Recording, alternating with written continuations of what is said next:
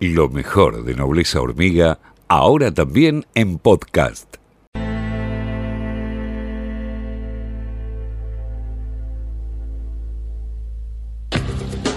Podrán patear mil hormigueros, pero nunca detendrán a Nobleza Hormiga. No me van con las hormigas, por favor vas a ver Hasta las 10 en FM La Patriada.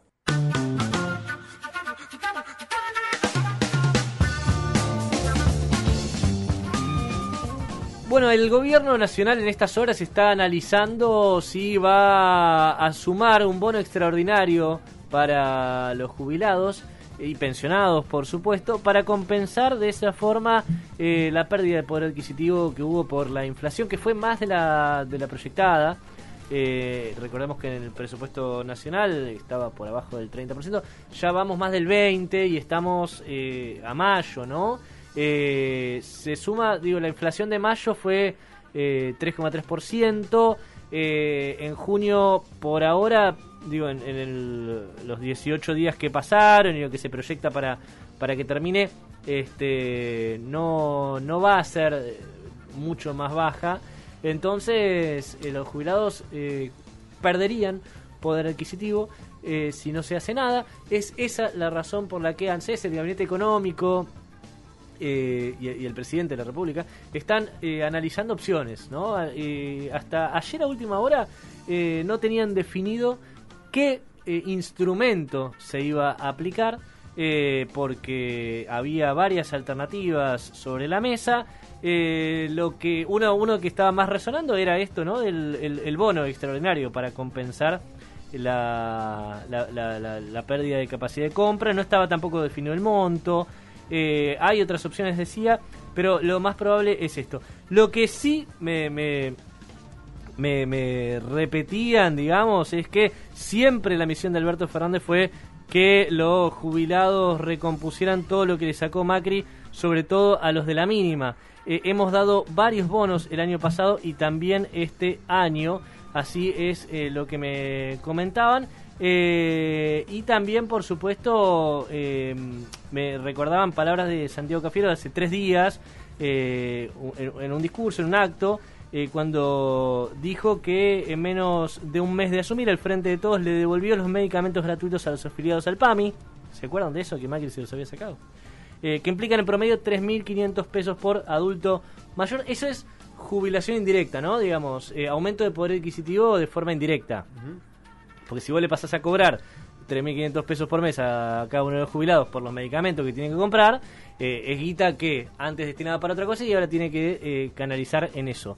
Si vos en cambio se lo das gratis, estás liberando parte de su ingreso para otro, otros gastos. Es el mismo sentido que tenía las tarifas subsidiadas de, servicios, ¿no? Que era salario indirecto para todos los trabajadores también. Exactamente. A eso se le tiene que sumar que con la nueva fórmula, eh, con la nueva fórmula, sí, correcto, este, ganan, tienen más aumentos es lo, correcto, no es una ganancia, es, un ingreso de la jubilación, tienen más aumentos que con la eh, fórmula de Cambiemos, que la verdad este, hubieran estado por debajo eh, y hubieran perdido. La, de Cambiemos lo, lo, que, lo que buscaba era que los jubilados vuelvan a tener, como mucho, como máxima aspiración, vuelvan a tener eh, el mismo poder adquisitivo que en 2016.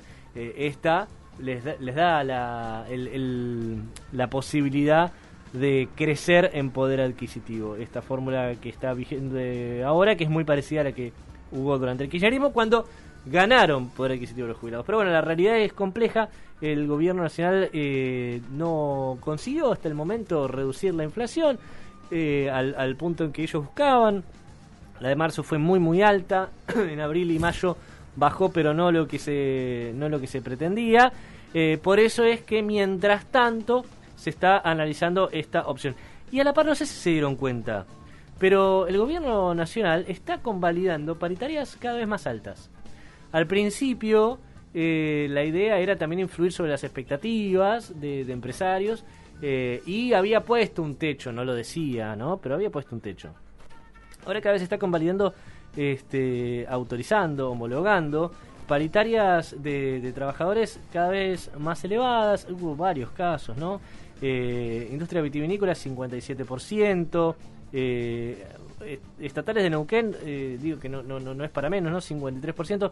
ANSES, eh, los trabajadores 45%, PAMI 43%. Eh, Personal doméstico 42%. Exacto, trabajadores de la tele 44, eh, personal doméstico 42, exacto, telecomunicaciones 41, trabajadores del Congreso 40, empleados plásticos 36. Eh, es por arriba del 30% que se había puesto como una suerte, no de techo, pero sí de referencia, ¿sí? Al principio del año, este, para que tratara de influir sobre la expectativa.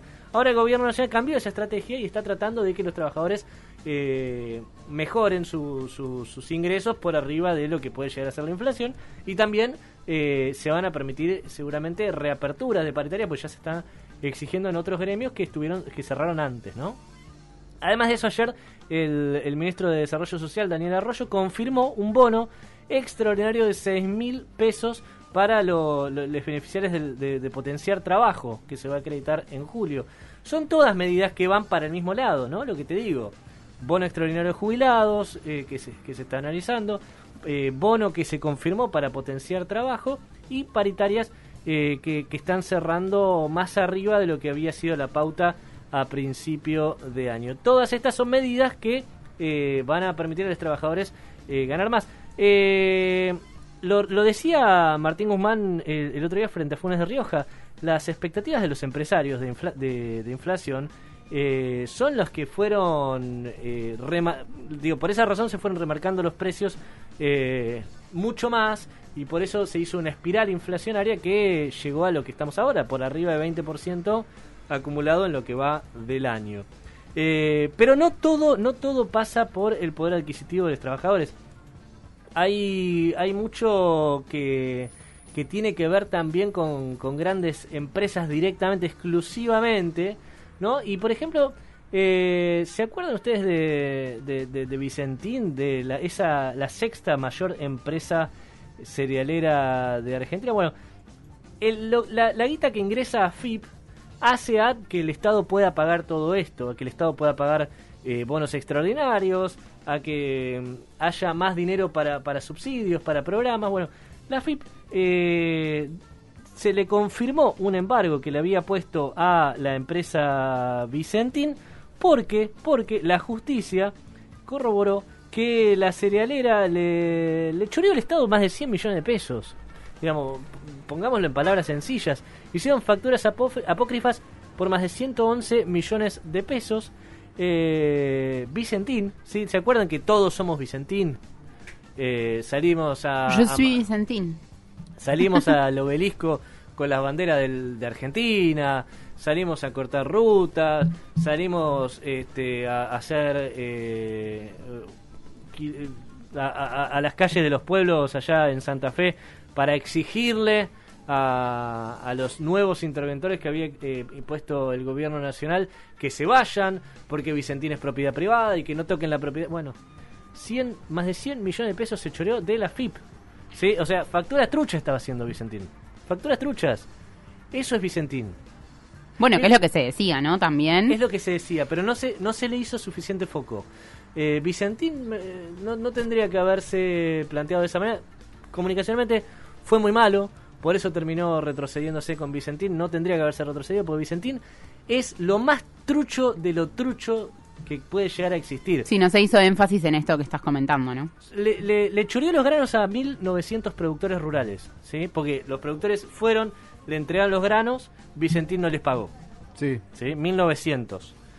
Le choreó guita al Banco Nación, acordando con Cambiemos, obviamente Cambiemos le entregó este, deuda por encima de lo que tenía permitido, por eso hay una denuncia penal, eh, por encima de lo que tenía permitido, no se la devolvió.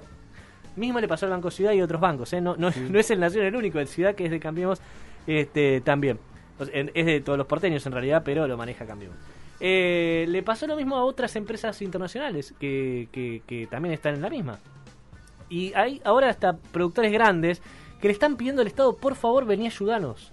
Sí, Es increíble que esto, esto para relacionarlo ¿no? con, cómo pegan la sociedad este tipo de cosas, cómo, cómo los medios hegemónicos y, cómplices eh, deglutan esta información, la filtran y largan eh, solo el tema de la, de la... Están atentando contra propiedad privada para que gente que no tiene nada que ver con Vicentín, que no tiene ninguna cercanía de ningún tipo, salga a defenderlo sin saber todo esto que estás contando, ¿no? Que son delincuentes.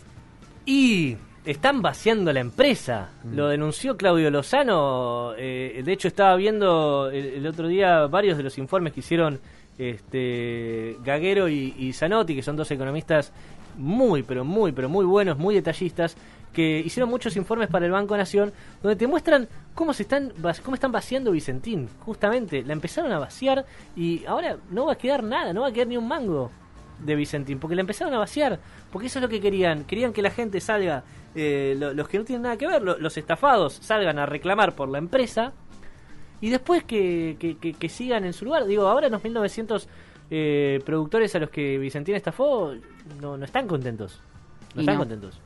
Eh, si el Estado se hubiera hecho cargo de Vicentín, hoy sí estarían mejor, hoy sí estarían bien, ¿sí? Pero no pasó así. Eh, y AFIP, te decía, Mercedes Marco del Pont hizo un excelente trabajo donde eh, descubrió que Vicentín había hecho facturas truchas por más de 100 millones de pesos eh, y eso lo denunció penalmente y, planteó un embargo. La empresa peló, ahora la Cámara se lo confirmó, ¿sí? Estamos hablando de segunda instancia de revisión judicial, donde se confirma una medida a favor de la AFIP porque no hay argumentos para seguir defendiendo a Vicentín, ¿sí?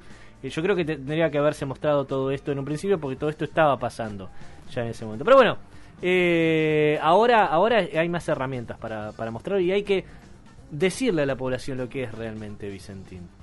Eh, esto de, hablar de un discurso desde un punto de vista eh, donde te, te, lo que es lo peor para vos, pero te lo venden como algo lindo, recurre siempre cambiemos a los extremos, ¿no?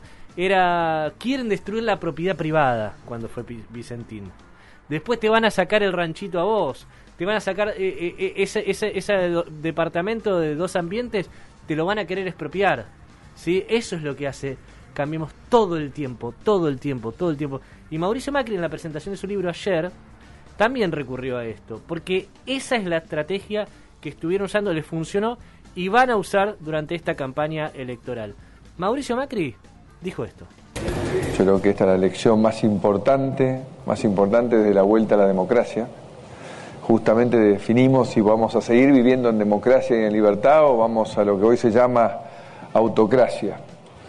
Una forma elegante de decir eh, pérdida de libertades y, y de convivencia republicana.